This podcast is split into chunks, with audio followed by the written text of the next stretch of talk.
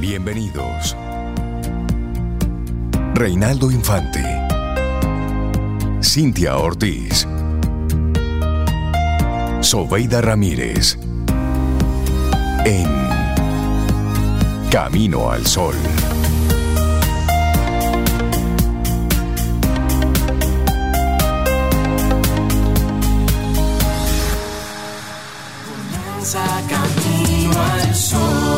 Muy buenos días y bienvenidos a Camino al Sol. Es martes.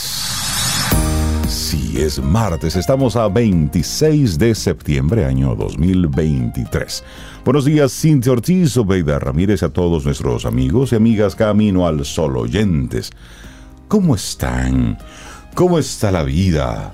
Después de los rayos y centellas de anoche. y la lluvia, porque también llovió. Yo estoy bien, reí muy bien en este martes. Eh, sí, me disfruté la lluvia ayer. A mí me gusta la lluvia, definitivamente. Vi un poco de los rayos. Se ven bonitos también. Muy bonitos. Pero no todos, porque tuviste el espectáculo completo. Yo vi el espectáculo donde, donde estaba, podía, podía verlos. Y, ah, muy bien. y la verdad que me los disfruté. Me da mucha pena cuando a horas altas de la noche hay tanto nivel de, rayos y de agua. La verdad pienso en el que está en la calle, en la gente que está en la calle. Por supuesto, porque es bueno Los animalitos que están en la calle, me da mucha pena. Pero verlos, eh, no, hay, no se puede decir lo contrario, es todo un espectáculo. Así es. Exacto, sí. Y ayer era un espectáculo. Maravillome. Maravilloso con, con todas las luces. ¿Cómo estás, Cintia? Estoy muy bien, buenos días, bueno, buenos, días, Rey, Laura, Loandri, Elizabeth, y todo el que está ya acompañándonos aquí en el camino, Entonces, en el camino bueno, al sol. Es bueno que la gente sepa que todas las personas que nosotros mencionamos así son los que de una forma u otra hacen posible que todo ocurra aquí. En nosotros estamos aquí hablando, ¿cómo que tú Entonces, dices? Ah, sí, hablando, pero, pero son hay, las que trabajan. hay un equipo que está detrás, que nos, que nos apoya de forma intensa cada día. Por ejemplo, Elizabeth siempre está aquí con nosotros en cabina. Exacto. Ella es la que hace las fotos, los videitos, me peina, etcétera. Está aquí atenta, atenta a todo. me peina. y que te Sobi, estás a medias. Bueno, y Loandri es nuestra productora. Es nuestra productora. Es nuestra productora. Exacto. Y Laura, bueno, que sigue conectada con nosotros. Era nuestra pasada productora y, sigue conectada. colaboradora de Borbo. Y, ella vive pendiente del Camino al Sol también. Entonces, Víctor, entonces Víctor Concepción es quien maneja la, página web de Camino al Sol. Es decir, sí, si nos estás escuchando por la página web, es gracias a, Víctor, Concepción y también a Juan Carlos Rodríguez, ah, que es el que yo levanto de madrugada cuando hay algún un tema de conexión. Saludos. Entonces, pero también nos escuchas eh, a través de estación 97.7. Y, ahí está Eduard Santana y Karina. Y Karina. Que también lo hacen Ay, pero cuánta juventud. Sí. Señores, entonces, cuando ustedes escuchan, cuando ustedes escuchan ahí que tenemos algunos comerciales, ahí entra Ingrid. Ah, Ingrid Rodríguez, Ingrid. Eh, Ingrid de la Rosa entonces, saludo Ingrid, hace dos o tres días que no te veo, déjate ver por aquí.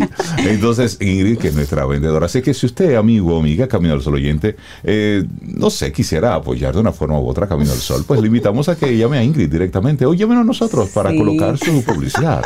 Porque Camino al Sol es un lugar confiable para que su marca, su producto suene cada día. En serio, pero en, broma en, en serio. Sí, y realmente es como tú dices, Rey, este, este producto que la gente dice, ¿cuánta calidad? ¿Cuánto? Señores, eso es un esfuerzo de un equipo. De un gran equipo. y tiene un costo, y hay que decirlo. Y mientras lo podamos pagar, lo haremos, pero después... Veremos. Haremos otras cosas. Cintia de los números, acuerden que ella ayer aceptó que era No, yo dije, yo tengo mi tiempo ya. Si no, no, no, pero es eso para que ocurra Camino al Sol son muchas cosas son muchas cosas que, y mucha gente muchos talentos de y por supuesto y cada cada colaborador tenemos ya más de 45 colaboradores profesionales que cada día sacan parte de su tiempo y de forma desinteresada vienen y comparten su contenido. Entonces eso eso habla de gente interesada en en aportar a la sociedad y eso nosotros lo valoramos muchísimo. Así es que para todo el gran equipo de Camino al Sol, pues buenos días. Esperamos que estén así, bien, como, como cada día, dispuestos, con buena cara, como siempre, con buena actitud, como siempre, porque ¿sabes qué? Nuestra actitud camino al sol de hoy. el día de hoy. Está muy conectada, porque sabes qué, la vida se vuelve más sencilla cuando tú aprendes a soltar. Ay, pero eso me encanta. Eso es potente. ¿Quién fue el sabio que dijo sí, eso? No, eso fue un iluminado. Mira, sí, es verdad, es verdad. Soltar, señores, desde lo más sencillo hasta lo más complejo. Eso es sanador. Bueno, es que mientras tenemos esa sensación de control, de que tenemos que ah. controlar, de que queremos controlar, por eso sufrimos. Y muchos de esos filósofos dicen eso, la base del sufrimiento es el control, el querer controlar lo que tú no puedes controlar. Porque la vida sucede a pesar de ti. Fluya y suelte, o al revés, suelte y fluya. Es difícil a veces soltar, es difícil. Sí. Pero, todo el que aprende a hacerlo ve los beneficios y lo dice. Los beneficios allá luego son maravillosos y extraordinarios para su salud mental, emocional y física. Sí, tú sabes que hay, hay un camino al sol oyente que me enseñó hace muchos años que ni a hierro ni a cemento se le coge cariño. Saludos y buenos días a don Andrés. Y esa es una gran verdad y eso habla del desapego. Ni a hierro ni a cemento se le coge cariño. Y eso habla de tener una vida centrada en el desapego. Porque las cosas comienzan a complicarse cuando nosotros nos apegamos de manera férrea a algo material. que usted sabe a ciencia cierta que eso no, eso es, usted lo está gestionando de manera temporal. Pero miren, ¿cuántas familias se han fracturado por un chin de tierra? ¿Cuántas vidas se han perdido por discutir por un elemento material que al final usted no se lleva a eso? Nada. Entonces, poner la, la vida con, esa, eh, con ese enfoque de que esto de que la vida se vuelve más sencilla cuando aprendes a soltar.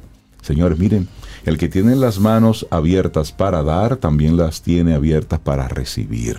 Y eso, eso es una esa es una gran verdad. Y es doloroso y difícil, Rey, pero también ese desapego, aparte de lo material, llevarlo a lo emocional. A veces uno está en relaciones, incluso familiares o en relaciones de pareja, que no te aportan, ni tú le aportas al otro, lo que se están es haciendo daño posiblemente. Y uno se queda ahí. Imagínate que uno con, con sus dos manos, con una, apriete, agarre algo y apriete, apriete, apriete, apriete todo el tiempo y nunca suelte. Claro. Así se siente uno emocionalmente. Entonces es difícil, es más difícil yo creo que lo material, pero hay que soltar. Hay, que, soltar. también. La vida es una hasta donde yo sepa. Hay que soltar porque queremos durar más. Y eso enferma. Esa es una de las claves. Así es. Bueno, te dejamos ahí esa nuestra actitud Camino al Sol para hoy. Y hoy se celebran dos días internacionales. Bueno, no se celebra nada. Exacto. Porque cuando hablamos de armas nucleares no es para celebrar, es precisamente. No, pero valga la. pero hoy es el Día Internacional para la Eliminación Total de las Armas Nucleares. Cri, cri, cri, cri. Sí, es una iniciativa impulsada por la ONU con ese claro objetivo de lograr el desarme nuclear a nivel mundial. La primera vez que la ONU tocó el tema del desarme nuclear fue en la primera resolución emitida por la Asamblea General de este organismo en el año 1946. Y desde entonces el tema ha sido uno de los puntos recurrentes en cualquier reunión de los países miembros. Y sin embargo, ahí están los países que pueden tener sus armas nucleares con ellas bien, bien bonitas eh, bien limpiecitas. Y Estados Unidos, que es el país que más fastidia con el tema, pregúntenle si ellos han desarmado lo de ellos. No. No, no, porque siempre es Y además eh, siempre la tienen como al borde de una ligera amenaza. Exacto. ¿Y cuál ha sido el único país que ha utilizado una bomba nuclear contra, propia, contra ciudades civiles? Estados, Unidos. Ok, muy bien. Bueno, pero el 7 de julio de 2017 se adoptó entonces el Tratado de Prohibición de las Armas Nucleares, que fue un importante avance para la consecución de un mundo sin armas nucleares. Y se hace hincapié en que es vital conseguir la destrucción de este tipo de armas para evitar las catastróficas consecuencias humanitarias que ocurrirían si un arma nuclear fuera usada sobre una población de nuevo. Sin embargo, este tratado queda vacío sin la ratificación de muchos países que tienen armas nucleares, incluyendo los Estados Unidos. Ah, Hoy, a pesar del interés mostrado por la ONU y el mundo, existen 14.500 armas nucleares a nivel mundial. Imagínate. Si con dos o tres se resuelve el, mundo, se resuelve que se desbarata. 14.500. ¿Y, y, y qué son las armas nucleares? Bueno, se entiende por arma nuclear una explosión de alto poder que utiliza energía nuclear para detonar y arrasar todo a su paso. Este tipo de armas tuvieron su origen dentro de los avances científicos de 1930, donde se encontraba en boga el estudio de la fisión nuclear dentro de la carrera armamentista de la Guerra Fría. Y el creador de la bomba atómica fue Leo Szilard, quien descubrió que era posible liberar grandes cantidades de energía mediante reacciones neutrónicas en cadena, lo que lo llevó el 4 de julio de 1934 a pedir la patente de tan horrible invento. No obstante, la idea de este hombre era impedir la construcción de este artefacto. Por eso quería quedarse con los derechos absolutos del invento, pero su error fue ceder la patente a quién? Al almirantazgo británico para asegurar el secreto de la eh, ah, mire, guárdenme eso ahí. Vengo ahora. ¿Y qué es esto? Oh, eso ahí. Bueno. y como ustedes mencionaban, el 6 de agosto de 1945, Estados Unidos lanzó la primera bomba atómica de la historia que acabó con la vida de 80 mil personas de la ciudad de Hiroshima, en Japón. Tres días después, detonaría otra en Nagasaki. Terrible, terrible. Sí. Nos vamos con otro día que se celebra hoy. El 26 de septiembre se celebra el Día Mundial de la Salud Ambiental. Es contradictorio, ¿verdad? Es contradictorio. Una efeméride que es vital, de vital importancia, orientada a garantizar la sostenibilidad de los ecosistemas en pro de la salud de las generaciones actuales y futuras. Lo que pasa es que ese tipo de temas, como el que acabamos de me dan cuerda. Sí. Entonces me quedo con el Día Mundial de la Salud Ambiental, porque hay mucha hipocresía detrás de todo esto. Bueno, la creación de esta efeméride en el año 2011 ha sido por iniciativa de la Federación Internacional de Salud Ambiental. Su finalidad es sensibilizar y concienciar a la población mundial sobre la salud del medio ambiente esta organización tiene su sede en Londres y agrupa más de 44 Estados miembros. Pero, ¿en qué consiste la salud ambiental? Bueno, de acuerdo a la OMS, la Organización Mundial de la Salud, la salud ambiental es aquella disciplina que se encarga de estudiar, prevenir y controlar factores ambientales y del entorno que puedan influir en los seres vivos. ¿Como cuáles? Bueno, radiaciones electromagnéticas no ionizantes, alteraciones físicas y patológicas, contaminación sónica, problemas auditivos, sí, sí, sí, los cambios meteorológicos o estacionales, alergias, catarros respiratorios, reumatismos, angina de pecho, pero también los cambios de humedad, deshidratación, lesiones cutáneas, material particulado, silicosis pulmonar, enfisema pulmonar, por mencionar algunos, la exposición a radiaciones ultravioletas, por ejemplo, los daños oculares, virus, bacterias y otros microorganismos, enfermedades infectocontagiosas. Esto solamente por mencionar algunos de estos distintos elementos. Mm. Pero dos días contradictorios me llama la atención. No, muchísimos más. Por ejemplo, hoy también es el Día Mundial de la Anticoncepción y básicamente es con la finalidad de generar conciencia en la población acerca de los métodos anticonceptivos disponibles para prevenir embarazos no deseados o enfermedades de transmisión sexual y controlar también la natalidad. De acuerdo a cifras estimadas, se estima que a nivel mundial unas 214 millones de mujeres en edad fértil desean detener o posponer la procreación por ahora, pero no utilizan ningún método anticonceptivo ni de planificación familiar.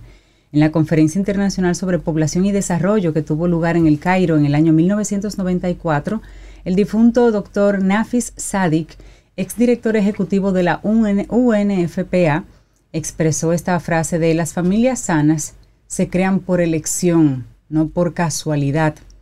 Y esta es la base de la celebración del Día Mundial de la Anticoncepción, que tiene como finalidad que las mujeres y las familias puedan elegir el número de hijos que quieren tener, así como el espaciamiento entre ellos y que puedan planificarlos. Este es otro día, pero así como está ese día de la anticoncepción, está el Día Mundial de los Nacimientos Múltiples, hoy también. Ah, o sea que hoy es día mío. Sí. Sí, porque múltiple no es después de... Después de, adelante. Después de, después de, en, adelante. Sí, bueno, sí.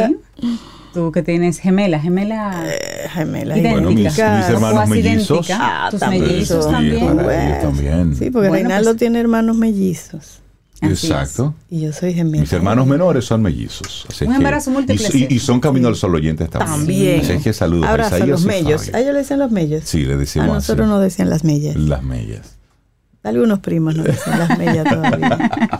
bueno, arrancamos nuestro programa Camino al Sol. 7.16 minutos en la mañana de este martes. Estamos a 26 de septiembre y muchísimas gracias por conectar, por estar ahí acompañándonos siempre. Hay una canción hermosísima de Ismael Serrano.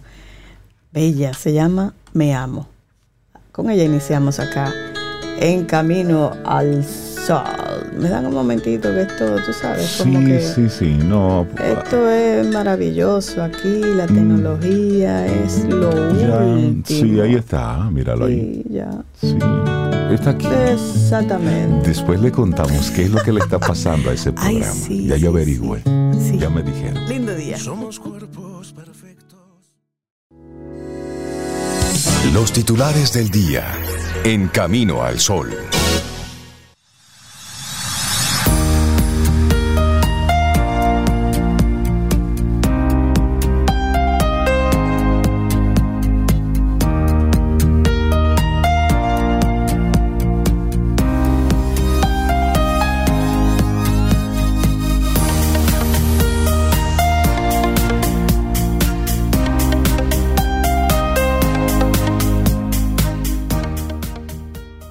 Si acabas de sintonizar, te mencionamos que la vida se vuelve más sencilla cuando aprendes a soltar. Esa es la idea central del programa. Y nuestra primera frase del día de hoy es de Vernon Howard, un actor. Dice, la relajación total es un arte que debes aprender a dominar. Y ellos sí saben de eso. Así es, y nosotros seguimos avanzando en este camino al sol. Muchísimas gracias por conectar con nosotros por estar ahí presentes Así y es. permitirnos acompañarte en esta en este día. Sabes que el desarrollo de alianzas, la expansión geográfica, la presencia digital, la identificación de nuevos mercados, la ampliación de la oferta de valor, así como la gestión de los riesgos de la empresa, todo esto y más permite que tus clientes te reconozcan y te prefieran. Sí, y por eso en breve, en el día de hoy, te traemos nuestro segmento Quien Pregunta Aprende con Escuela Sura, con nuestros buenos amigos de Seguro Sura, República Dominicana. Y vamos a hablar sobre la importancia de un seguro de cesantía para las pymes. Así que no puedes cambiar, todo el programa será muy interesante y este segmento muy especial. Bueno, llega el momento de compartir algunos de los titulares. ¿Les parece si arrancamos con esto?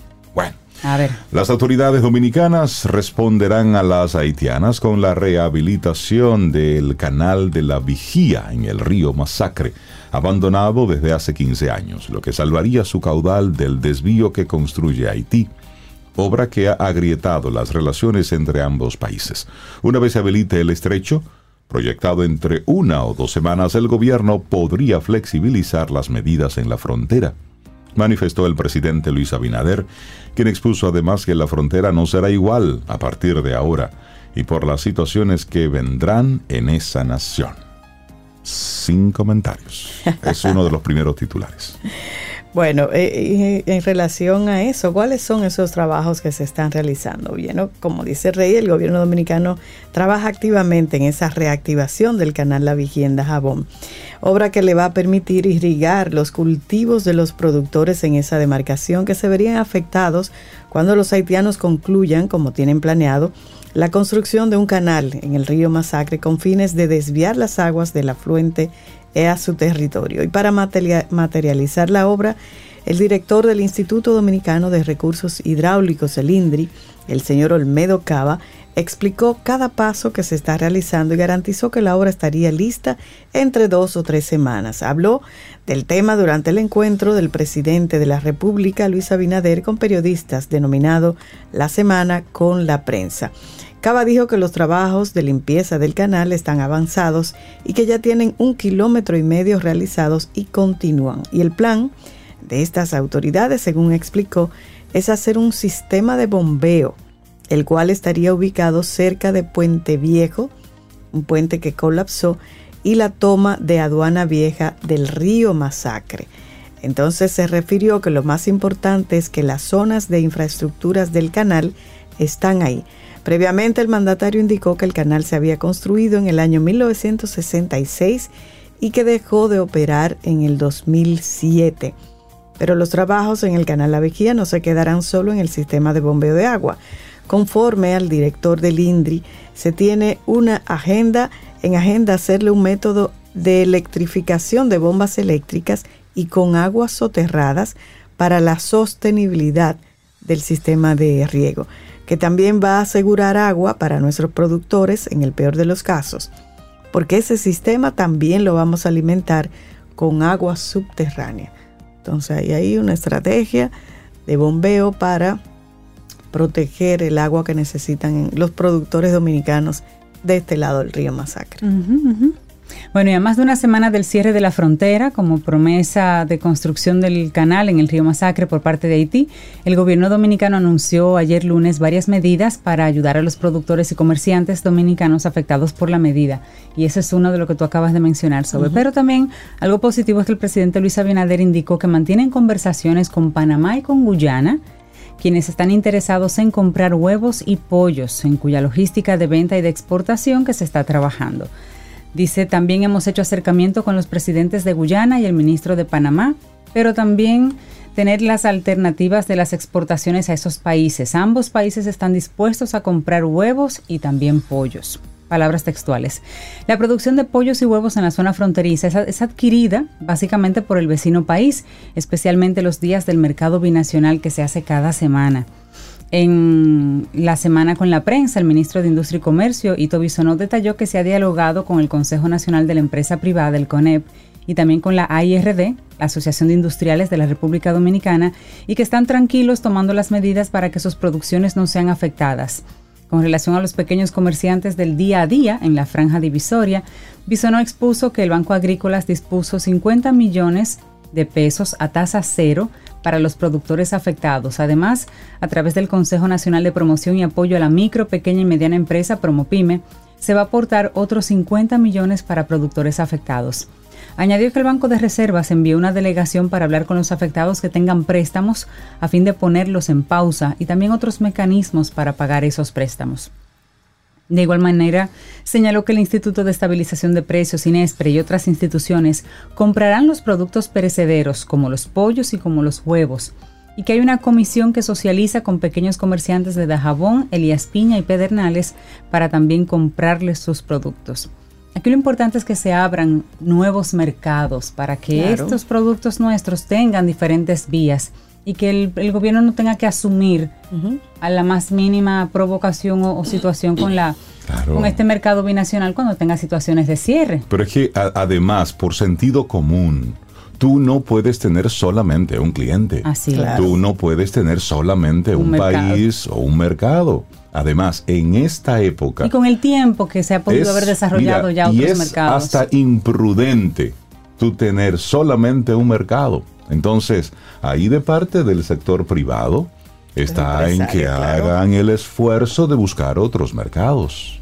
Primero hay un tema ahí de poder de negociación. Claro. Eso es por un lado. Y luego oportunidades reales de hacer negocios. Así es, así es. decir, es, muy, fácil coger un camión y cruzar, sí, pero también busque la forma de buscar un barco y, cruzar. ¿Y tanto de esas islas? Oye, si se exportan algo tan delicado como flores, que tienen 24 horas de vida prácticamente, si las flores han logrado un mecanismo de exportación de un país a otro, Yo creo que el huevo y el pollo lo aguantan. Sí, sí, sí, ahí hay mucho de... Entre otros productos. Sí, sí, pero, digo este. Hay mucho ahí de responsabilidad también ahí del sector privado. Y el gobierno no puede ser siempre el que salga en auxilio de no, no, no, no, no. Si usted tiene un negocio y eso no le funciona, cámbielo. Y que al final, todo lo que hace el gobierno, lo hacemos todos. Porque eso, el gobierno es un serrucho de todos. Claro, bueno, cambiamos de tema. Atención, padres el año pasado, el, pasado año escolar, las autoridades intervinieron en 796 casos de ciberacoso. Y digo atención padres porque hay que estar aquí atentos.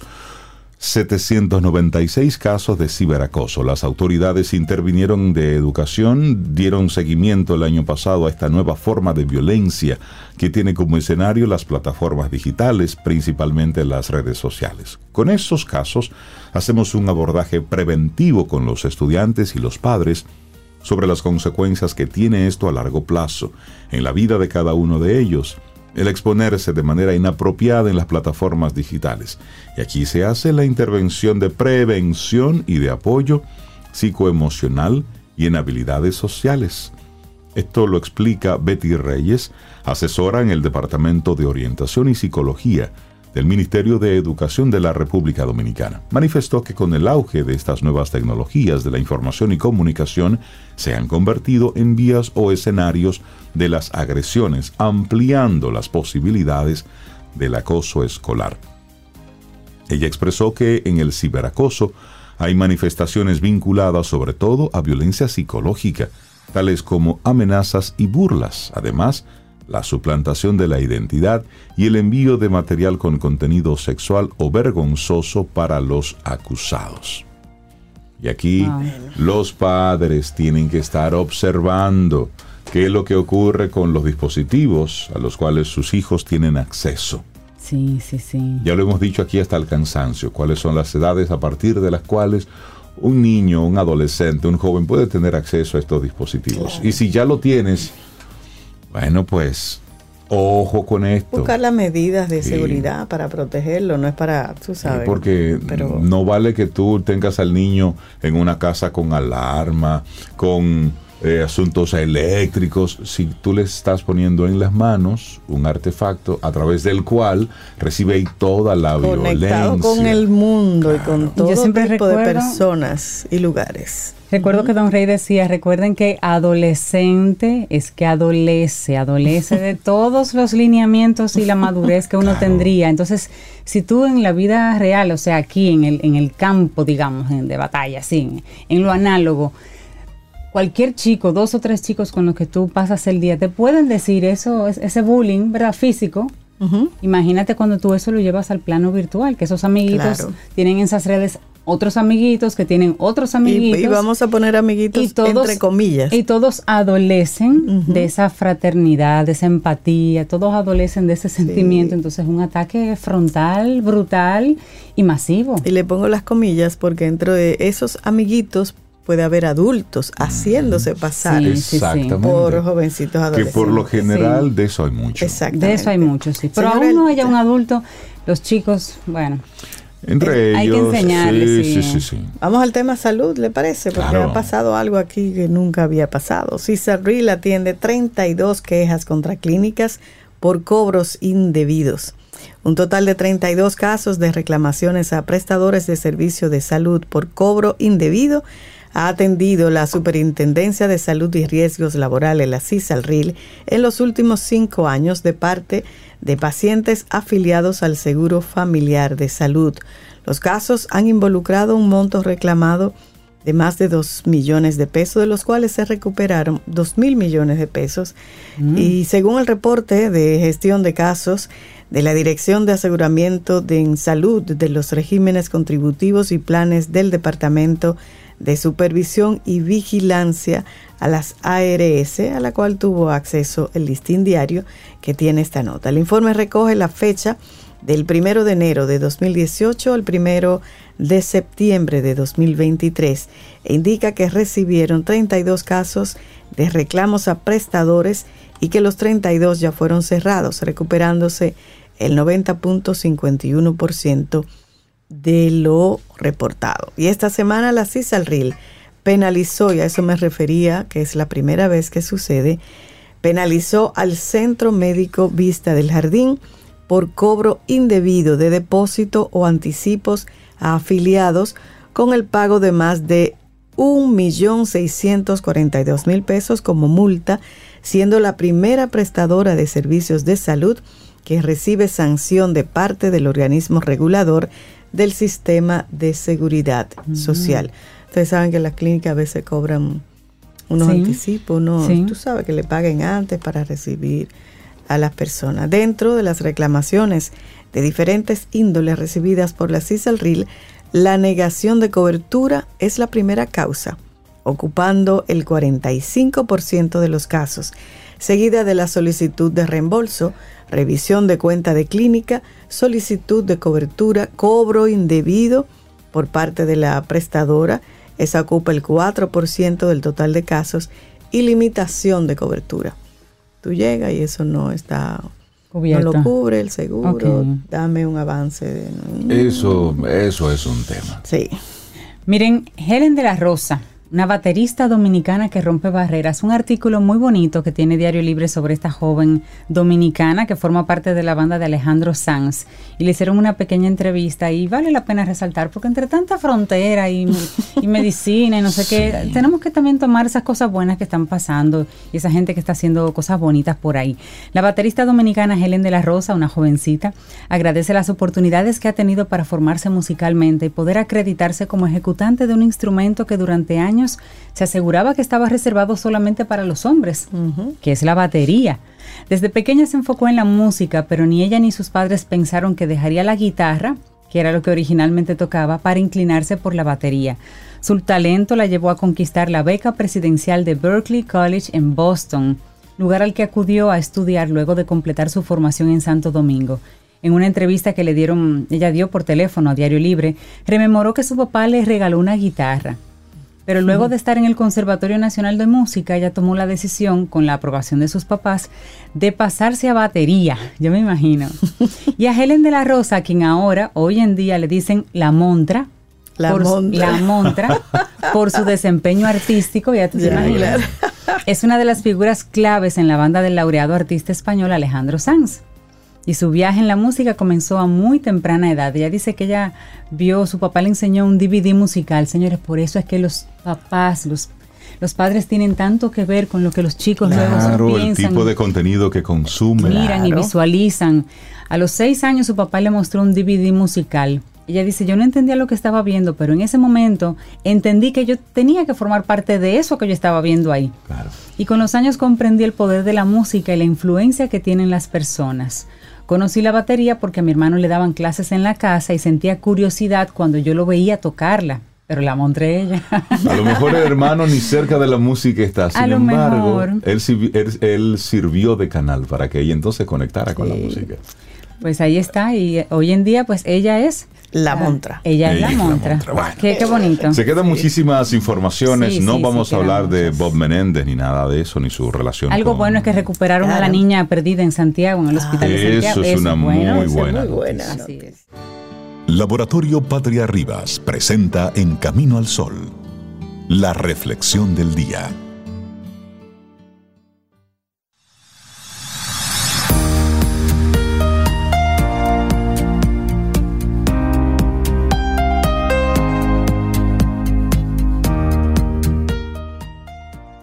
La creatividad es una forma de escapar de la realidad, una forma de entenderla mejor.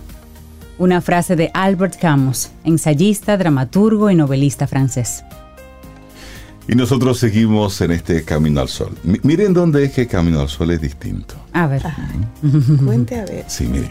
Son las 7:45, ¿cierto? Así es. Ahora mismo estoy seguro que hay distintos medios que están hablando sobre el tema de, Haití, la frontera, que si el presidente, que si dijo, que no dijo. Y mientras tanto nosotros en este momento vamos a hablar de pintar de colores el estrés. una nueva forma de relajarnos. Eso es verdad. Y es eso, buscar ante un mundo convulso y ante momentos tan álgidos, cosas que puedan realmente ayudarnos a que durante el día podamos controlar el estrés. ¿Sabes para qué? Para que no te enfermes. Así mismo. Para que estés sanito, para que cuides el corazoncito, el alma y el espíritu. Y para mantener ese equilibrio. Por supuesto. que no te deje actuar con, como decía el miércoles pasado eh, Giovanni, con cabeza roja. Exacto. Entonces. Una frase que yo aprendí de un, escritor en esta semana: ánimo contra el miedo. claro. Además, la vida va a pasar como quiera. Y la vida personal no tiene nada que ver con el mapa internacional, es tuya. Mm, Entonces, esos recreos como esta reflexión son recreitos mentales para que tú recargues la pila, para que tengas la fuerza de encargarte de tu vida. porque solamente hay dos formas que dura la gente, comiendo y en foto. No, pero tú estás terrible hoy. Bueno, pero mira, podemos apagar nuestro cerebro, desconectarlo, relajarlo mientras pintamos. Colorear nos ayuda a evadirnos de este mundo, a estimular nuestra creatividad, a conectar con nosotros mismos y también a dar rienda suelta a nuestra fantasía. Por eso hay una nueva tendencia, pintar de colores el estrés. Y según explican los investigadores, cuando nos concentramos en pintar, ponemos en marcha la coordinación entre ojo y mano. A veces la coordinación no es muy buena, pero se intenta. Y esto ocasiona que activemos ciertas zonas cerebrales que favorecen la inhibición del sistema límbico, nuestro centinela emocional, de tal manera que nos liberamos de las preocupaciones y de la ansiedad. Eso es lo bueno que tiene.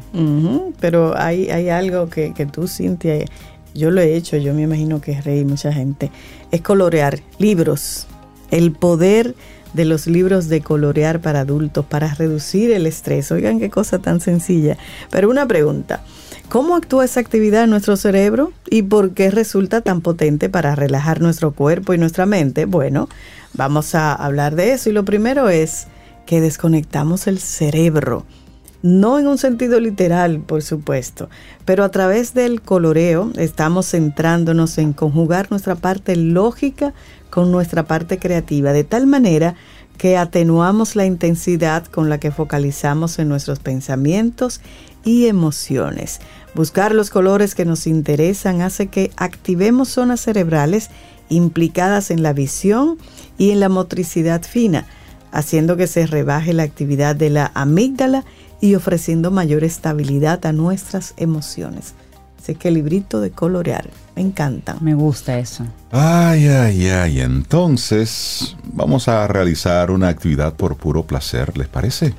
Sí, porque puede parecer como una especie de tontería, pero deberíamos pararnos a pensar en cuántas cosas realizamos en nuestro día a día por puro placer. Es más, deberíamos cuestionarnos qué hacemos a lo largo de nuestra vida con el objetivo de disfrutar.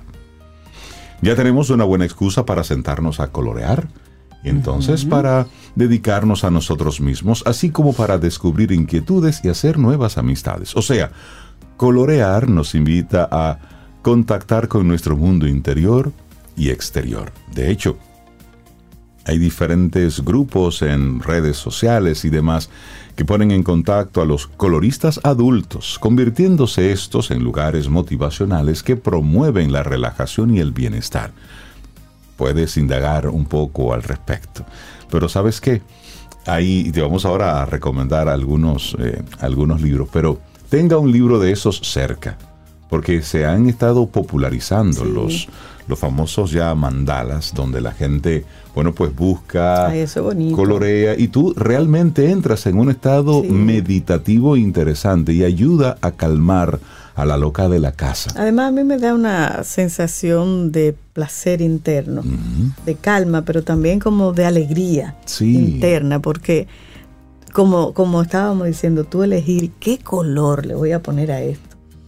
Entonces, cuando tú sales a caminar, cuando estás haciendo ese ejercicio de mandala, tú ves los árboles y dices, ah, pero mire ese amarillo para el que tengo pendiente en casa, o ese verde, los tonos diferentes. Y sabes que usted, amigo, amiga, Camino al Sol oyente, no se imagina el bien que eso le hace a su cerebro, sí, a su productividad, eso le hace mucho, le, hace muy bien porque precisamente eso te invita a desconectarte. Así es que hay muchos libros, por ahí hay uno sobre el jardín secreto. Ah, sí, este, este libro es El Jardín Secreto, como tú dices, de la escocesa Johanna Basford, el cual se ha convertido en un verdadero éxito internacional, traduciéndose a más de 14 idiomas. Sus dibujos están hechos a mano y se trata de colorear cosas como animales, bosques o flores. Otro libro muy querido de esta autora es el titulado El bosque encantado. Y según las declaraciones de la propia Johanna, para hacerlo se inspiró en las visitas que realizó en su infancia a sus abuelos, los cuales vivían en un entorno de bosques salvajes e impredecibles. A través de sus dibujos podemos poco a poco explorar diferentes técnicas de color, pintar con paciencia los detalles y crear numerosos matices que le den viveza al esfuerzo y calma a nuestros pensamientos. Ay, sí, otro gran conocido en este mundo es el libro Mandalas y otros dibujos budistas para colorear. Ese es otro libro. Y en esa misma línea, ese cuaderno reúne numerosas imágenes de mandalas y de patrones con motivos budistas para que alimentemos nuestra mente de colores. Tenemos que animarnos a hacernos seguidores de esta nueva tendencia antiestrés tan al alcance de nuestra mano, haciendo numerosas fichas llenas de creatividad que nos van a ayudar a disminuir la ansiedad y a favorecer un efecto relajante de manera saludable. Otros autores conocidos de esta tendencia son Richard Merritt, que tiene varias opciones muy lindas, como el Art Therapy Coloring Book. Eso aparece ya prácticamente en cualquier em, librería. Tú vas y ya, no es para ya no es para los niños necesariamente, lo puedes comprar para ti o como un regalo para una amiga. Esto es para adultos, sí, porque precisamente lo que se lo que procuran estos materiales es para tú como adulto con esa cabeza loca con tantas con tantas ocupaciones, bueno, que puedas conectar por ejemplo, hay uno interesantísimo que es el libro del mindfulness para colorear. Ah, imagínate. Y eso es de la ilustradora Emma Farrarons.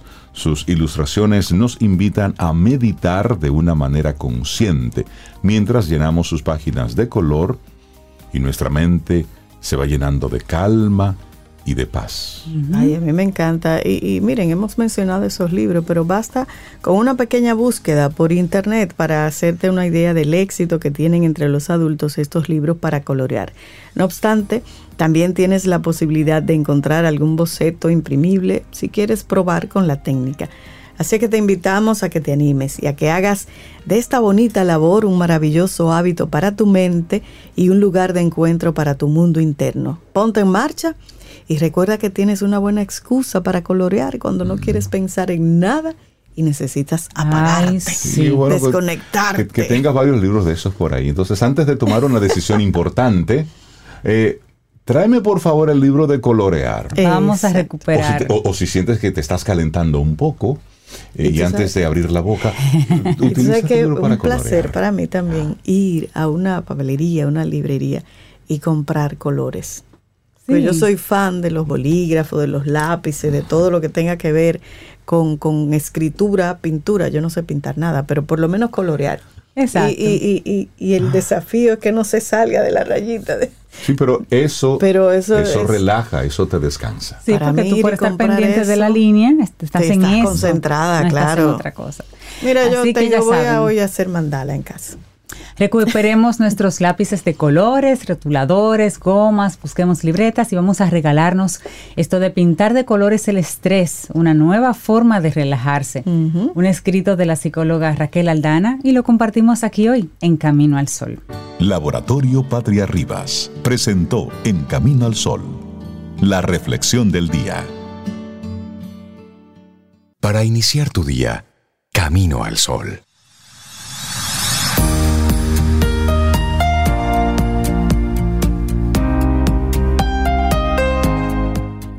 Mira, Rey, te manda a decir John Lennon.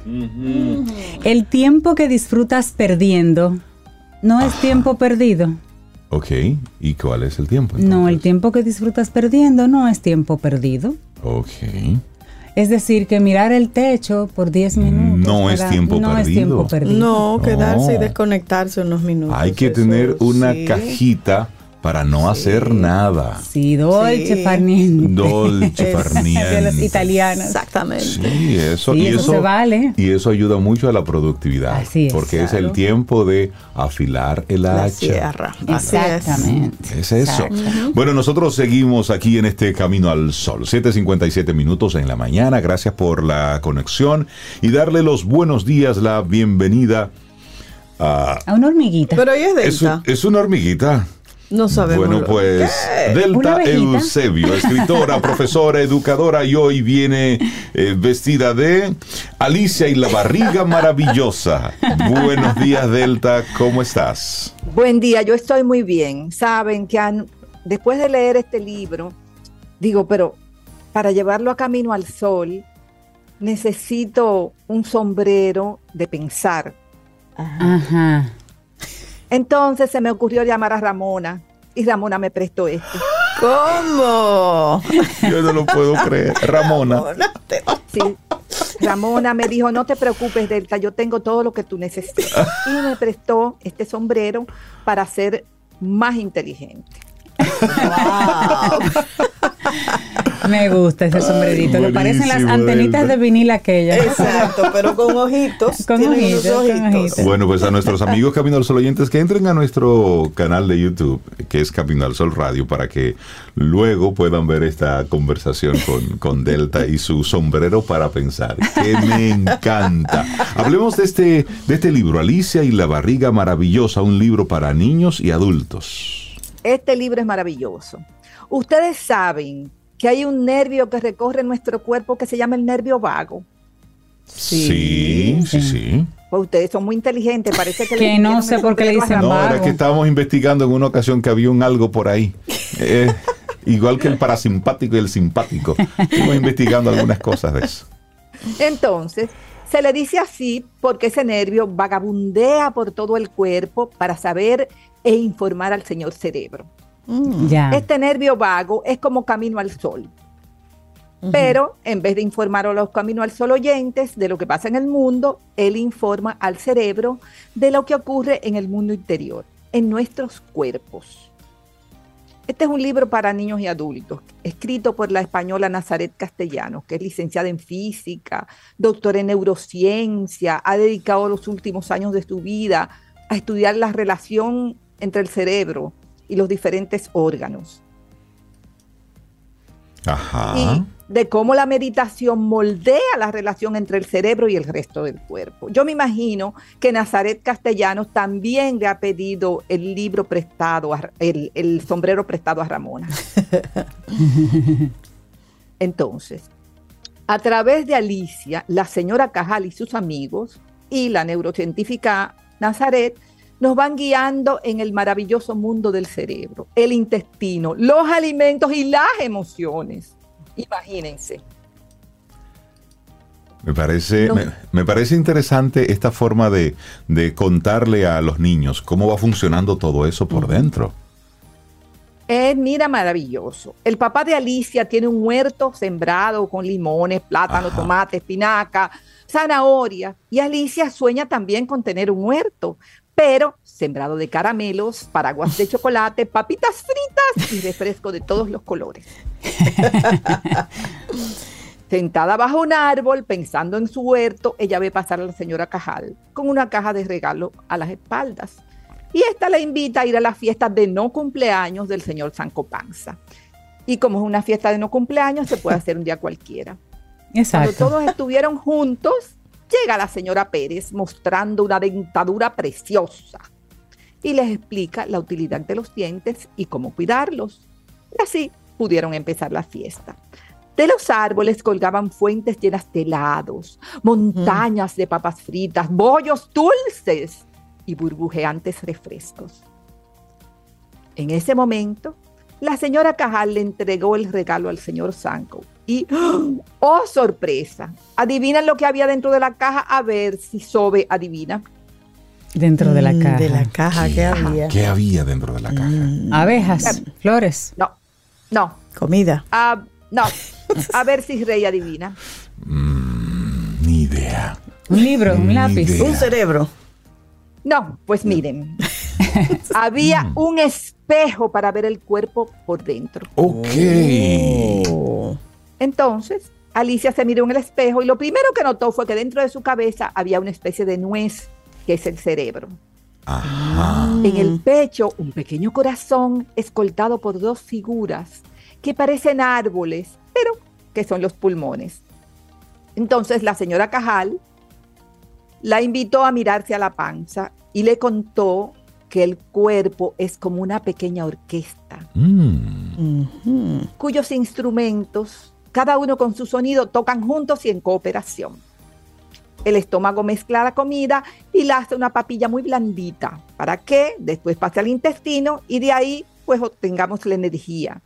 Entonces Alicia se comió un montón de galletas y pude ver en el espejo mágico cómo la comida bajó por la garganta, como en un tobogán, con muchas curvas, hasta salir convertida en, quién sabe en qué salió convertida. Eh, de eso, ¿no? En eso. En, eso. Bueno, pues salió convertida en caca. Entonces, también ella le mostró unos bichitos que viven en la barriga, llamados bacterias, y que nos ayudan a tener fuerza, son listos, buenos, y además nos ayudan a estar felices. ¿Y cómo cuidarlos? preguntó Alicia. Bueno, pues comiendo bien, haciendo deporte y dando paseos por la naturaleza. En fin, que la fiesta comenzó y empezaron a comer pasteles. Alicia se dio un atracón inmenso. Y la señora Cajal aprovechó para poner el espejo frente a la panza de Alicia. Y ¡oh! ¡Oh, sorpresa! Los bichitos estaban saltando como locos y estaban muy rabiosos. Querían destrozarlo todo. Algunos incluso habían llegado a la boca de Alicia para hacerle agujeros en los dientes. Y ella tenía mucho miedo. Y esto ocurre porque en el centro del cerebro hay una zona que parece un paraguas y que es muy importante para aprender a estar contento. Se llama la corteza cingulada. Miren qué nombre tan lindo, corteza cingulada. Cuando comemos mal, esta zona se hace más pequeña y produce que nos irritemos y nos pongamos de mal humor. En ese momento llegó el señor Tutú, un niño que hablaba casi con la boca cerrada y muy raro. De inmediatamente todos empezaron a burlar de él hacerle bullying, como dicen ahora. La señora Cajal aprovechó para poner su espejo frente al cerebro de Tutu y todos pudieron darse cuenta que su cerebro se había encogido. Luego mm. volteó el espejo hacia el cerebro de Alicia y también se había encogido. ¿Qué estaba pasando? Bueno, que cuando haces daño a alguien, su cerebro se encoge, pero al mismo tiempo el tuyo también, porque estás mirando a la cara y las expresiones moldean el tuyo y el del otro. Así mm. que si estás triste, prueba a ver imágenes de felicidad y verás que te vas a sentir mejor. Por último, la señora Cajal le dijo a Alicia, no olvides que los bichitos de tu tripa te ayudan a aprender. Los bichitos están contentos cuando has comido verduras, frutas, pescado, carne. Y estos alimentos te ayudan a que crezcan. Y además fortalecen unas ramitas y unos puntitos que hay dentro de nuestro cerebro que se llaman neuronas. Y por esas neuronas viajan las palabras, los recuerdos, las imaginaciones, las emociones, los pensamientos y el amor que damos a los demás. ¿Y nunca voy a poder comer dulces? preguntó Alicia. Claro que puedes comer dulces de vez en cuando, pero si los comes todos los días te harán daño, te vas a enojar con mayor facilidad, aprenderás menos y tus bichitos te transmitirán su enojo y su infelicidad. Ya entiendo por qué eso hay que decírselo a muchos adultos con panza grande. Y así Alicia aprendió a cuidarse.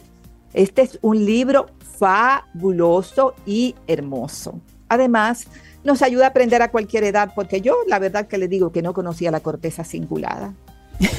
yo tampoco. Yo, conocía la prefrontal.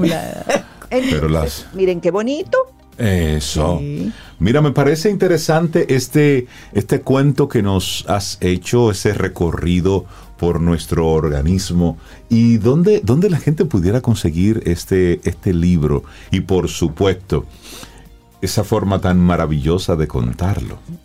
en personaje, porque está el sombrero, tú sabes. No, mira, ese libro es una muy buena forma de enseñarles a los chicos sobre la nutrición, sobre la importancia de la alimentación de una forma divertida. Y a adultos también. Y aterrizada también. adultos también. Pueden conseguir el libro en Amazon y le puedo prestar el sombrero de pensar cuando lo necesiten porque Ramona me, dijo que yo podía prestarlo. me gusta el sombrero. Delta Eusebio, escritora, profesora, educadora, gracias por traernos hoy a Alicia y la barriga maravillosa, un libro para niños y adultos. Y gracias por el regalo de contárnoslo de esta forma tan divertida. Que tengas un precioso día, Delta. Un abrazo. un maravilloso día. Gracias, Delta. Ten un buen día, un buen despertar. Hola. Esto es Camino al Sol. Camino al Sol.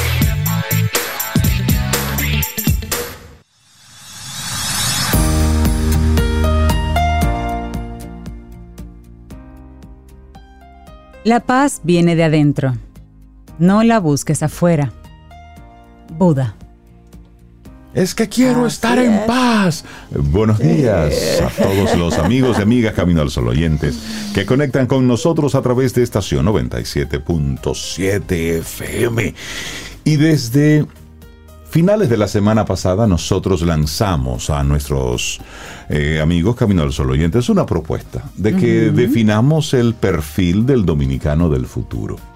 Y entonces a través de nuestro número de teléfono, el 849-785-1110, pues han comenzado a compartirnos cuál sería esa cualidad, esas características que a nosotros nos gustaría que tuviera ese dominicano del futuro. Y lo hacemos con la intención de que nosotros podamos diseñar el perfil de ese ciudadano que queremos. Entonces vamos a ponernos manos a la obra con ello. Y tú mencionabas muy bien, Rey, que una de las propuestas, parte de la propuesta es que lo digamos en presente y positivo. Así es. Es decir, el dominicano del futuro es puntual, respetuoso, trabajador, organizado, digamos, el, el, futuro del dominicano. Porque la idea es crear un perfil, como habíamos dicho, tener todo un perfil y que luego nosotros como dominicanos, como Camino al Sol oyentes, pero sobre todo como dominicanos, podamos tener una especie de, no pacto, digamos, pero sí un compromiso de llevar a nuestros hogares, a nuestros hijos, a las personas en nuestro entorno, a que cumplamos con eso, educándolos, enseñándoles, con la, digamos, modelándolos con nuestro accionar también, para crear ese dominicano del futuro, para que sea eso que queremos. Y es una propuesta que tenemos ahí. Así es que puedes escribirnos al 849-785-1110 y decirnos cuál sería para ti ese, ese perfil ideal. Pon ahí cualidades, características, virtudes, valores, todo lo que se te ocurra. Y sobre todo te invitamos a que le preguntes a tu compañero de trabajo, a tu pareja, a tu, familia, a tus amigos no importa dónde estés, ¿cómo te gustaría que fuera el dominicano del futuro? Vamos a crearlo juntos. ¿Sabes qué se me ocurre? Preguntarle a un niño, a una niña. Pregúntale a tus hijos. ¿Qué diría un niño? Claro. ¿Cuál es el dominicano? Entonces estamos colocando en nuestras redes sociales eh, algunas imágenes con parte de ese perfil que estamos construyendo juntos. Así es que esa es la invitación de este, el dominicano del futuro es... Y así te lo vamos a ir recordando para que juntos lo vayamos construyendo. Y bueno, momento para tener una, una conversación con una dominicana del presente, la doctora Maritza Arbaje, especializada en medicina holística, siempre nos acompaña con su buena energía y con su buena intención. Doctora, buenos días y bienvenida a Camino al Sol. ¿Cómo está? Estamos súper bien y estoy emocionada que hasta se me aguaron los ojos a propósito de lo que estás comentando, porque en, mi comunidad de hace 10 años yo hice una propuesta y le puedo traer la experiencia de que reunida con los niños preadolescentes, que ya son adultos, menores, mayores, más o menos, entre 10 y 12 años, empecé a trabajar con ellos y le preguntaba, ¿qué tú quieres hacer mañana? Y ellos me decían, eh, agrimensor, médico, geriatra, eh, deportista, no sé. Entonces hicimos una evaluación. ¿Qué tú estás haciendo hoy para que mañana tú seas el agrimensor de la comunidad, que tú seas el ingeniero, el electricista. Hicimos un trabajo y de verdad que los resultados se están viendo. El embarazo, la adolescencia ha bajado muchísimo, la agresión familiar también ha bajado mucho porque el comportamiento de hoy es el que me va a dar la garantía de mañana.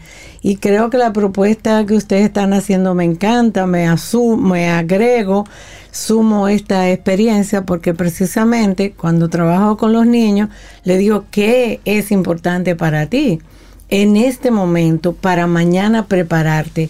Y creo que sí, que los adultos que estamos alrededor de los que ahora son niños, eh, podemos influenciar bastante, siempre con una corrección proactiva. Y precisamente estamos viviendo de hace par de días eh, el, el otoño.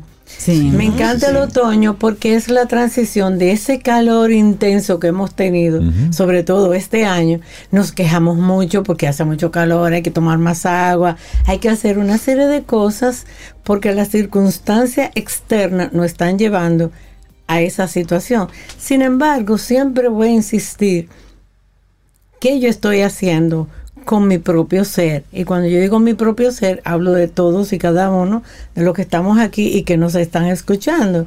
Entonces, Otoño nos dice que hay una transición entre ese calor, ese fuego que yo debo dejar, que yo debo cambiar unas actitudes para yo ser mejor y por ende si soy mejor, si suelto como las hojas que están cayendo, que me encanta el otoño por eso, porque recomiendo y propongo que vayan al botánico a caminar entre las hojas que se caen, que suena crack, crack, crack. Es como una sensación de que estoy botando todas aquellas actitudes que yo debo mejorar, porque podemos hacer muchas cosas lindas fuera, pero cuando yo hago, y no es fácil y nadie sale ileso cuando entramos, como diría un amigo mío, cuando entramos para adentro, es una situación, pero pienso y estoy convencida por experiencia propia que es un ir hacia adentro, es mejorar hacia mi ser.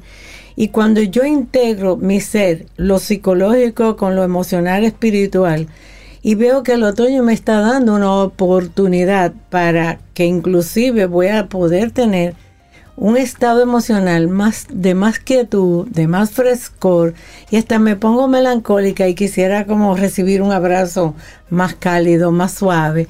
Y ese es el propósito de este día, de entender que nosotros tenemos el tiempo en contra porque la vida va rápida. Sin embargo, no es perdido el momento sagrado, minutos, segundos, para ver qué yo siento, qué estoy haciendo, qué hojas yo estoy botando para que cuando llegue el invierno, a pesar de que los palos están sin hoja, pero hay una raíz que alimenta esa planta, esa mata. ¿Y cuál es mi raíz?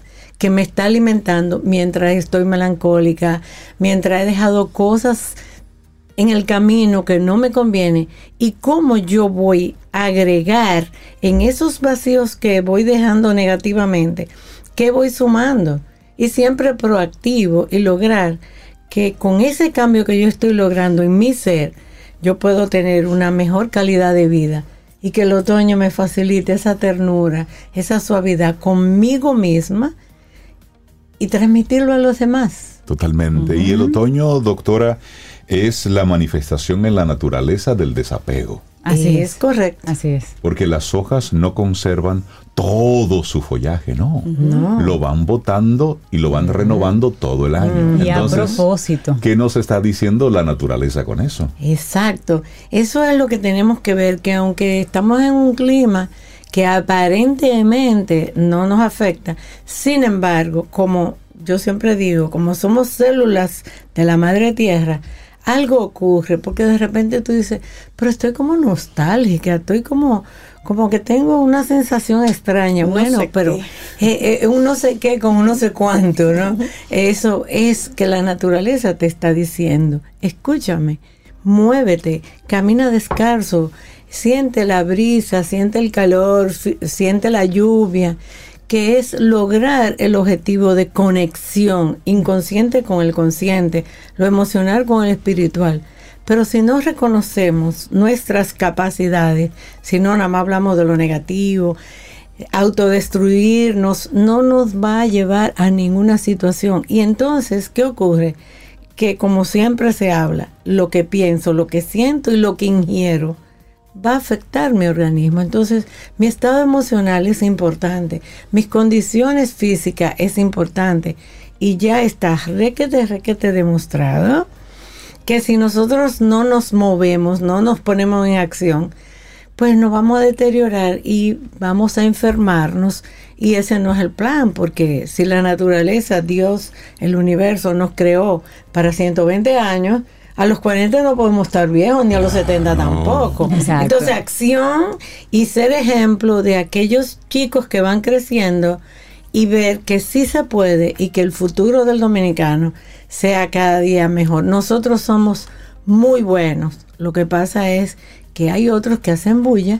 Entonces, eso hay que bajarle la velocidad y saber que nosotros podemos, vamos a un objetivo presente para un resultado mejor. Me encanta la propuesta de hoy. Otoño, momento de soltar. Momento de soltar. Doctora Maritza Arpaje, muchísimas gracias por este regalo que nos hace hoy. Y yo, agradecida por el regalo que ustedes me dan. Gracias, Eso es un abrazo. Con mucho cariño, un abrazo, doctora. Lindo día. Igual, día para usted. Y bueno, es, para todos. Gracias, doctora. Para iniciar tu día, Camino al Sol.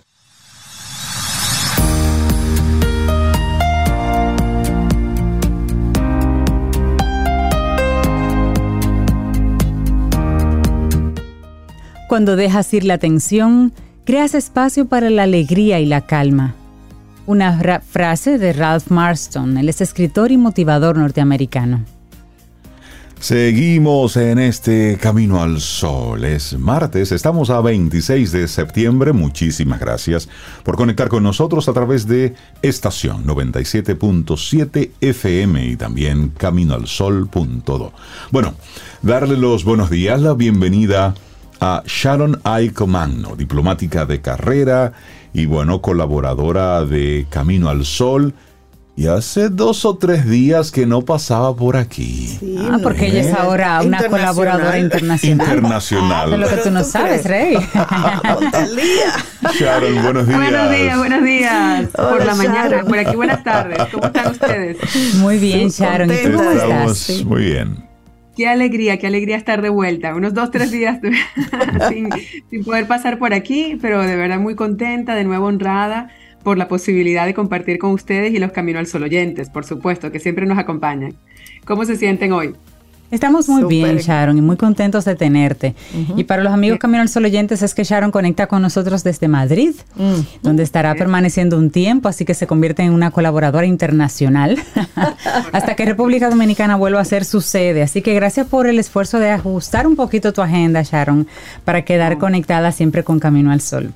Y hoy nos traes un tema súper interesante. Reconceptualiza tu estrés. ¿Cómo se sienten hoy con este tema? No, yo, yo estoy... curiosidad por saber esas tres buenas prácticas. Sí, yo automáticamente lo asocié con algo que leí hace un par de días, pero no sé si es la línea que traes. Pero eso de reconceptualizar, por ejemplo, yo leía, la obesidad es difícil, pero mantenerte fit es difícil.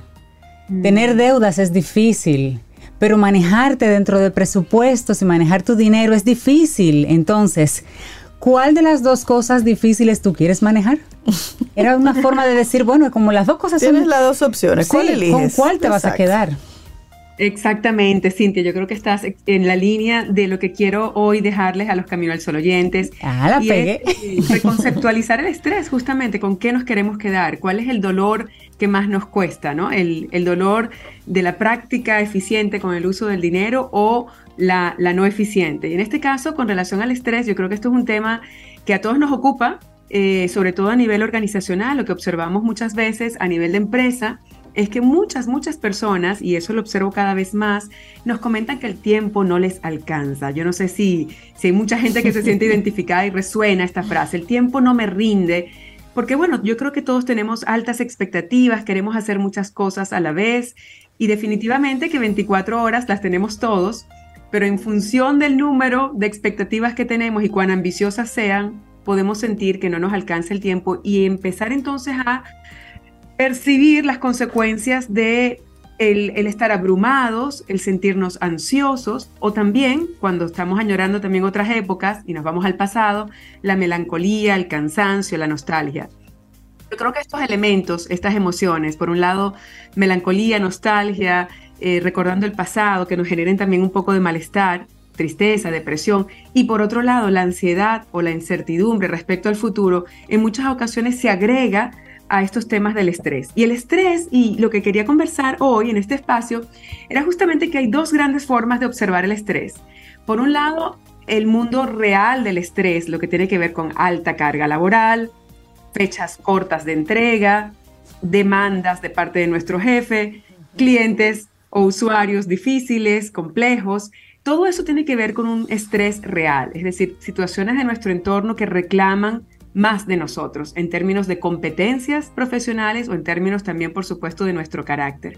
Pero por otro lado, también hay un área de estrés imaginario y esto me parece que, vale la pena tocarlo, aunque me voy a dirigir fundamentalmente a tres técnicas para manejar el estrés real. Creo que vale la pena mencionar también la importancia que tiene en, en cómo se genera en nuestro cuerpo la cortisona, el cortisol, debido al estrés imaginario. Creo que para muchas, muchas de las personas con las que yo converso, sobre todo a nivel de coaching ejecutivo, yo observo que muchas personas están preocupadas por cosas que, como dicen muchos autores, no siempre pasan, están más en nuestra imaginación. Y, y lo que noto es que esa incertidumbre, esa angustia, porque puede pasar algo, y ese puede pasar algo vinculado al rechazo, al juicio, a la pérdida del empleo, al no poder pagar nuestras deudas, un sinfín de situaciones que por supuesto nos generan mucha carga y nos abruman, pero que no necesariamente hay hechos o elementos objetivos que nos hagan pensar que eso va a pasar. Sin embargo, empezamos a entretener el pensamiento de que eso malo va a pasar y automáticamente nuestro cuerpo se llena de cortisona. Sabemos que eh, por tiempos sostenidos la cortisona y la adrenalina van generando mucho malestar en nuestro cuerpo. Toda la parte del sistema cardiovascular empieza, tú sabes, a estar activo, activo, listos para pelear o para huir, como dicen en inglés, fight or flight. Y eso implica que nuestro cuerpo está en alerta. Y cuando estamos en alerta de manera sostenida por mucho tiempo, por un estrés imaginario, nos estamos haciendo mucho daño. Quería mencionarlo porque es importante que aterricemos esos miedos, que los enfrentemos y que observemos cuánta posibilidad real, en términos objetivos o estadísticos, hay de que esas cosas que tanto temo realmente ocurran. Pero si nos vamos ahora al terreno del estrés real, es decir, aquel vinculado a, nuestras eh, situaciones diarias de trabajo y creo que cada vez más las empresas y también nosotros como profesionales no sé si hay alguien aquí que va a decir que no. Todos somos ambiciosos, todos queremos más, todos soñamos con mucho. Y yo creo que está, está quizás hasta dilema entre lograr más, ser ambiciosos, ser productivos, orientados a resultados y por otro lado el deseo de balance, bienestar, paz, armonía. Eso que comentaba justamente la doctora Maritza, soltar, estamos en otoño y es época de sentir más paz. Siento que para muchas personas se vuelve un conflicto y se vuelve hasta una carga adicional de estrés. Entonces, ¿qué hacer ante ese tipo de estrés, digamos, real, que tiene que ver con la presión que tenemos en nuestro entorno laboral o muchas veces la autopresión, porque también nos exigimos mucho a nosotros. A mí me gustaría primero que nada escuchar a Rey a Cintia Sobe, que son expertos y que además tocan tantos estos temas. ¿Qué, qué buenas prácticas tienen ustedes? Y vamos a ver si lo que ustedes me dicen está alineado con lo que quiero proponer. La propuesta mía son solo tres cosas fáciles de recordar. Tres buenas prácticas para reconceptualizar el estrés. Pero quiero escuchar primero a Rey. Mm. Una buena práctica. ¿Cómo tú manejas el estrés? Veo que Sobeida colorea, pero vamos a ver qué me dice. ¿Qué dice cada uno de ustedes? Yo lo que hago es que despersonalizo las cosas. Es decir, cuando ocurre algo, yo le quito una carga emocional a eso que está sucediendo y no lo asumo como que es algo personal ni contra mí. Mm. Es decir, hago el esfuerzo. de los cuatro acuerdos. Sí, yo hago ese esfuerzo de, despegarme, de verlo desde fuera. Y también de quitarle, y también de quitarle importancia. Pero cuando se trata de ti directamente, es decir, si yo, por ejemplo, te pido a ti un favor, Rey, y te digo, Rey, necesito este favor en 15 minutos, y tú estás en el programa y tienes que hacer todavía muchas cosas, hay una realidad que te atañe directamente. ¿Cómo manejas esa situación? Eso yo lo con mucha conciencia. Es decir, porque hay una reacción. ¿eh? No, es que hay, una reacción normal. toma nota, toma nota. No, de verdad. Es que quizás por mi trabajo, yo tengo muchos años trabajando, haciendo medios de comunicación en vivo. Y ahí hay un estrés constante. Claro. Porque ocurren cosas de último minuto. Es decir, por ejemplo, eh, tú estás en una entrevista como esta, pero de repente se cae el internet. Ya se genera un estrés automático porque hay que resolver algo. Entonces, de una forma u otra, ya yo me he ido eh, adiestrando en cómo manejar ese estrés inmediato. Entonces, ¿cómo yo lo... ¿Qué recomiendas a alguien que se quiere adiestrar como tú? Primero es enfocarte en la tarea despersonalizarlo, es decir, quitarle la emocionalidad, porque el que te pidan algo urgente no es que te lo están pidiendo a ti, es que esa acción debe ser realizada, te tocó hacerlo a ti. Entonces, es como ponerte en un sitio desde el punto de vista racional. Es eso. Por ejemplo, así es como yo lo manejo. Yo lo, yo lo despersonalizo y me enfoco en la tarea. Lo mío es más simple. no tan elevada todavía. más planetario. Lo de Reyes. No, no, no, eso es otro level, como dicen los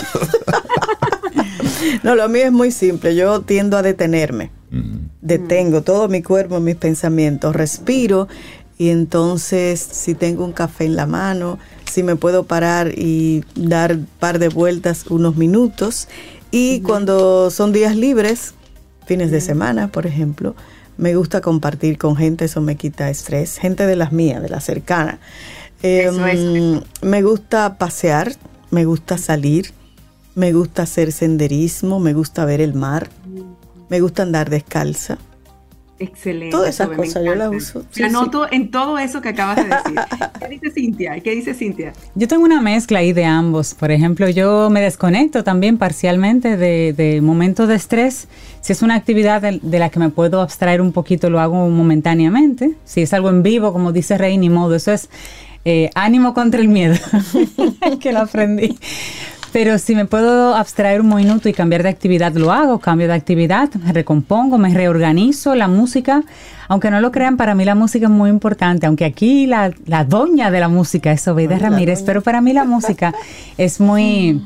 Eh, me da mucha energía. Generalmente o me voy a lo muy, muy, muy, muy clásico o me voy al rock. Son mis dos extremos que me encantan. sí, o me, voy, o me voy al rock. Eh, también me apoyo mucho en el cambio de actividad eh, a lo manual. O sea, mm. fácilmente si tengo unos minutos ahí entre una cosa y otra, eh, baño al perro.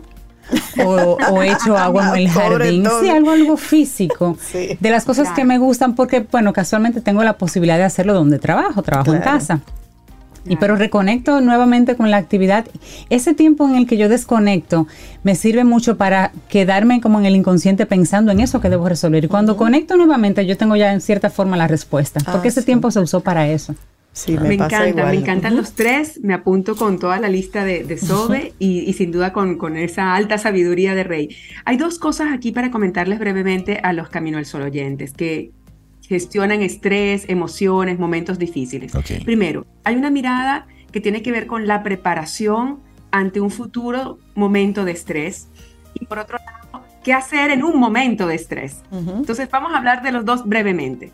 Con relación a prepararnos, los tres tips que yo creo que son fundamentales, lo sabemos, yo creo que entre conocimiento y acción siempre hay estas brechas, pero vale la pena reforzarlo y recordarlo hoy las tres grandes herramientas o buenas prácticas que nos ayudan a prepararnos para una futura situación de estrés son, en primer lugar, cuidar, atesorar nuestra energía. Y energía me refiero a todo lo que nos regale fuerza, actitud optimismo, esperanza. Y ahí en energía, por supuesto, están los temas físicos. Entonces, el poder descansar, el alimentarnos de forma sana, el poder tener esperanza respecto a que el futuro siempre, siempre va a ser mejor que el presente, esos elementos nos van a regalar mucha energía. Ese es el primer elemento y tenemos que cada uno de nosotros monitorear qué nos da energía y qué nos roba energía. Y eso depende de cada persona. No vale la pena aquí poner una fórmula única de qué es lo que genera energía. Creo que vale la pena que más bien cada uno se monitoree y observe qué cosas funcionan y qué no. Pero una vez que las observe, por supuesto, las practique de forma consistente. Segundo elemento importante, muy alineado a lo que decía Rey, priorizar enfocarnos. ¿Qué es importante en este momento? Yo creo que esa es una de las cosas que exige, por supuesto, mucha, mucho pensamiento, mucho control emocional y de nuestros pensamientos, igualmente de nuestras creencias limitantes.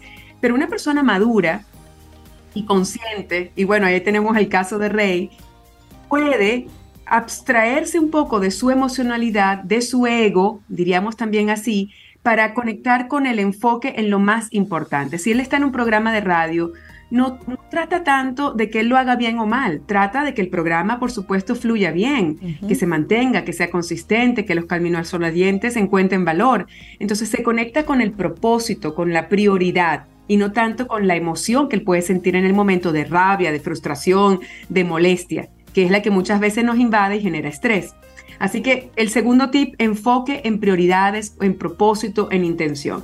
Y el tercero, súper importante, es que para combatir la cortisona, la adrenalina, ya está más que demostrado, pero hay una cantidad de estudios maravillosos con la neurociencia que nos dicen que uno de, las, de los elementos que pueden ayudarnos a contrarrestar esos altos niveles de cortisona es la oxitocina.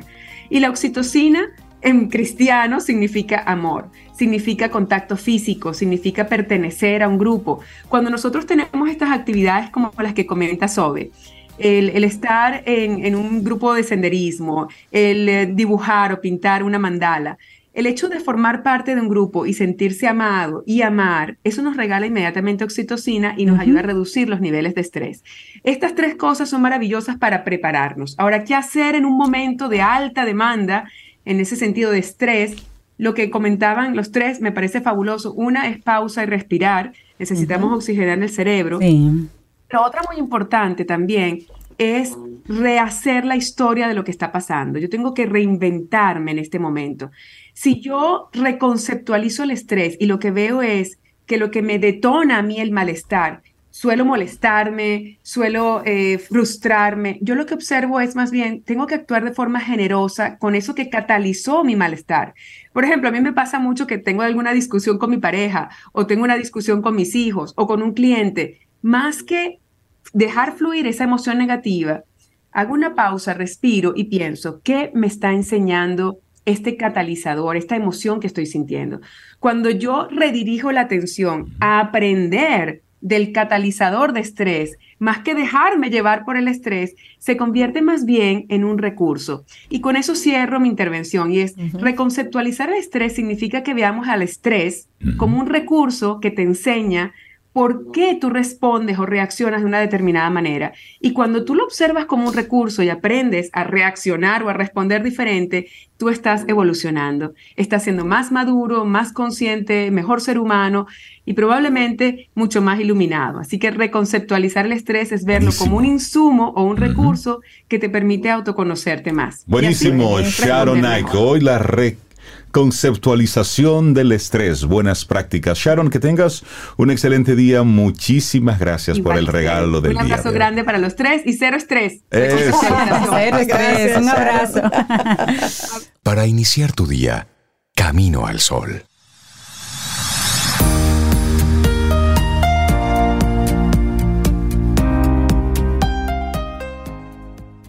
Dejar ir es como liberar un peso que has llevado durante mucho tiempo. De eso se trata soltar. Jack Cornfield, maestro budista occidental. Y nosotros seguimos avanzando en este camino al sol, contentísimos de recibir a Elisa Reynoso Mora, líder de capacidad autonomía en Seguro Sura, República Dominicana, para que hablemos en nuestro segmento Quien pregunta aprende. Y hoy de manera particular vamos a hablar sobre la importancia de un seguro de cesantía para las pymes. Sí, la cesantía para que usted también pueda dejar ir a ese colaborador, soltar a ese colaborador quien ya eh, no, no, no, nos favorece. Son, múltiples las razones de una cesantía, pero vamos a permitir que la profe Elisa, que nos visita nuevamente, primero nos salude. Hola. Hola, muy buenos días. ¿Cómo estás? Feliz de estar por aquí nuevamente. Buen día. Qué bueno tenerte de nuevo aquí en Camino al Sol para que hablemos de eso, del seguro de cesantía para las pymes. ¿Y te parece si ponemos de inmediato en, en perspectiva de qué es la cesantía para que la gente vaya conectando?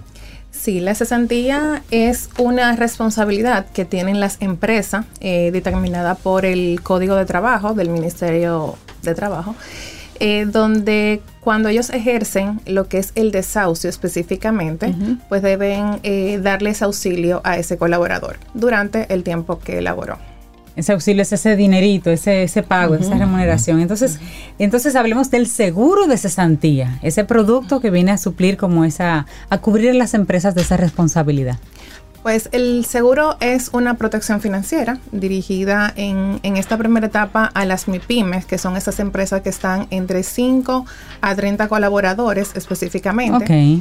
Y nace con esa posibilidad de que ellas puedan crear la planificación y esa capacidad de contar con este respaldo financiero en caso de que tengan que recorrer al desahucio y desvincular a ese colaborador. Entonces puedan contar con, esta estabilidad financiera para lograr tener sostenibilidad en el tiempo. ¿Y cuál es la importancia de este seguro? Aunque ya introdujiste un poco para las pymes. ¿Y cuáles son los beneficios? Mira, eh, lo vamos a dividir en dos.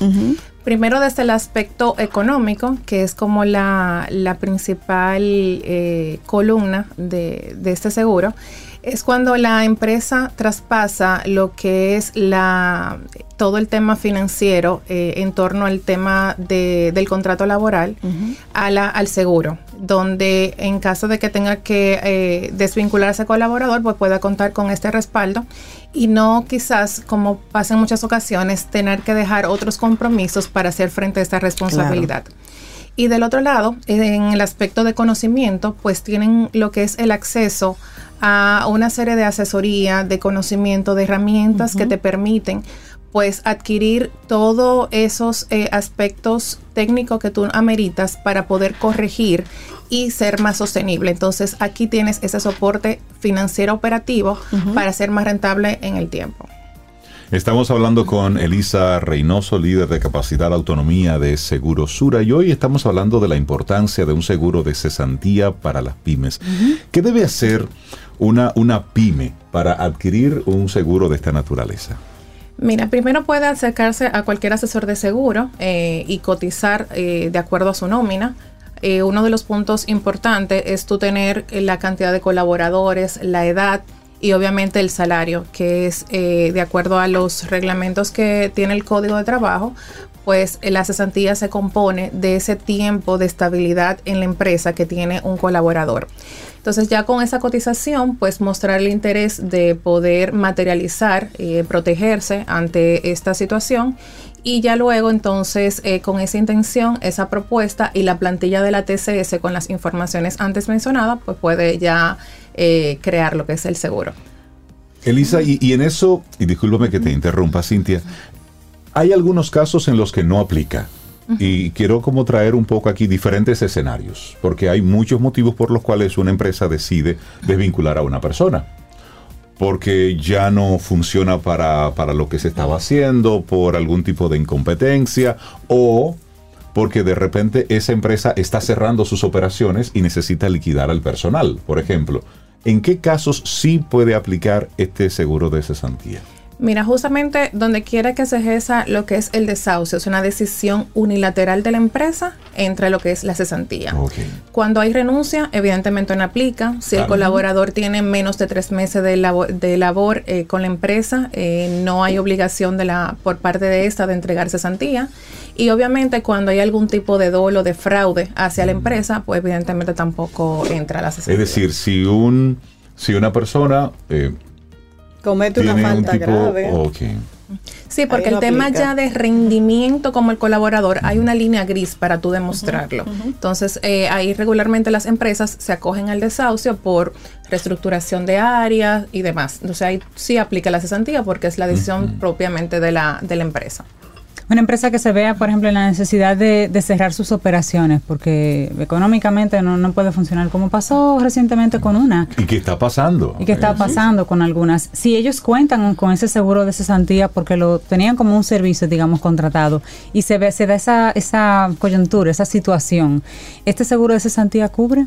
Sí, obviamente cubre, eh, dado que ahí se daría, eh, como es una decisión de la empresa por una situación de ellos, pues tienen que sí eh, cubrir ese auxilio de cesantía por parte del... ¿Y cómo es un seguro? ¿Cómo funciona? Em, ¿La empresa paga y se le reembolsa o se le hace la notificación a la compañía de seguros y ellos... ¿Cómo funciona si ya tengo el, el servicio funcionando, la póliza? Sí, en esta etapa estamos dirigidos a la empresa. Ellos van a agotar todo el proceso como está establecido. La, el código determina 10 días luego de que tú desvincules el colaborador para entregarle el, lo que son las prestaciones. Dentro de la prestación está la partida de cesantía. Entonces luego proceden a realizar lo que es la reclamación a Segurosura deben depositar lo que es la comunicación que, que, entregaron al Ministerio de Trabajo, donde explica bajo qué aspecto han ejecutado eh, esa desvinculación y copia del cheque de las prestaciones con el desglose que, que amerita. Entonces, una vez se hace ese proceso, ¿en qué tiempo eh, esa empresa asegurada recibe el desembolso? Segurosura eh, está haciendo las indemnizaciones en 24 horas. Ah, pero Y la puedes recibir vía transferencia. Y esa carta es la que uno lleva a la Secretaría o el Ministerio de Trabajo, tiene que estar sellada como recibida. Eso es importante porque si no, no aplica, ¿verdad? No es la que usted le entregue al, empleado. Sabemos que eh, muchas empresas eh, entregan una comunicación y al ministerio le entregan otra más detallada, eh, donde ya establecen los artículos mediante los cuales han hecho el acto de desvinculación. Entonces sería justamente eso. Excelente. Oye, la importancia de tener un producto de esta naturaleza y más en países como los nuestros, donde hay una, hay una dinámica y en las pymes más. Porque las pymes somos como el jamón del sándwich. somos las empresas que de una forma u otra sostenemos todo el sistema. Así es. es decir, tú tienes esas grandes empresas, pero esas son dos o tres, pero el, la mayor cantidad somos pymes, que estamos ahí contratando a 10, 15, 20, 30 y vamos ahí. Eh, sobreviviendo y tener un seguro de esta naturaleza, pues es sumamente importante. Finalmente, Elisa, ¿Qué tan complejo, qué tipo de información, aparte de la, de la planilla, debo tener una cantidad mínima de años operando o una empresa que se está recién constituyendo, que está formalizando todo, dice, déjame comenzar a también ponerme en seguro, ¿puede hacerlo? Claro, puede hacerlo. El requisito sería que tenga mínimos cinco colaboradores. Ok. Sería el requisito. Y que esté obviamente regulada, formalizada ya eh, ante las entidades competentes, sobre todo en la TCS. ¿Y a nivel nacional funciona, Elisa, este seguro? Sí, a nivel nacional. Nosotros tenemos diferentes sucursales donde pueden orientarse. Y a través de nuestros aliados. Seguro es seguro. Sí sí, sí, sí, porque si hay algo que eh, puede desestabilizar una empresa es cuando tú necesitas desvincular a una persona, porque dicen por ahí los expertos que hay que durar mucho tiempo para tú contratar a un colaborador, es decir, observar bien. Pero la desvinculación eso debe ser rápido. Sí, y justamente de eso se tratan las asesorías, porque muchas eh, de, las, de los aspectos que influyen dentro de esa rotación es porque muchas veces no se hace la adecuada eh, búsqueda de ese colaborador si tiene las competencias y habilidades para esa posición. Entonces, de ahí parte todo. Buenísimo. Hay veces se dan los casos de empresas que quieren desvincular a alguien y lo mantienen porque no tienen el dinero para poder hacerlo. Eso es un tema. Ay, ay, ay. Yo he visto algunas circulares por ahí. Vamos a dejarlo, a dejarlo hasta ahí. Elisa Reynoso, líder de capacidad de autonomía de seguros Sura, muchísimas gracias, nuestra profe de hoy, en quien pregunta aprende, por traernos la importancia de un seguro de cesantía para las pymes. Elisa, que tengas un excelente día. Muchísimas gracias a ustedes. Feliz resto del día. Un abrazo, Elisa. Bueno, y así llegamos nosotros al final de nuestro programa por hoy mañana. Si el universo sigue conspirando, si usted quiere, y nosotros estamos aquí, tendremos un nuevo camino al sol. Así será. Bueno, les dejo con esta canción hermosísima de esta chica Newber. Canta precioso. Déjame tu piel. Así nos vamos. Lindo día. Hasta mañana. Aquí termina Camino al Sol. Pero el día apenas comienza. Vívelo. Camino al Sol.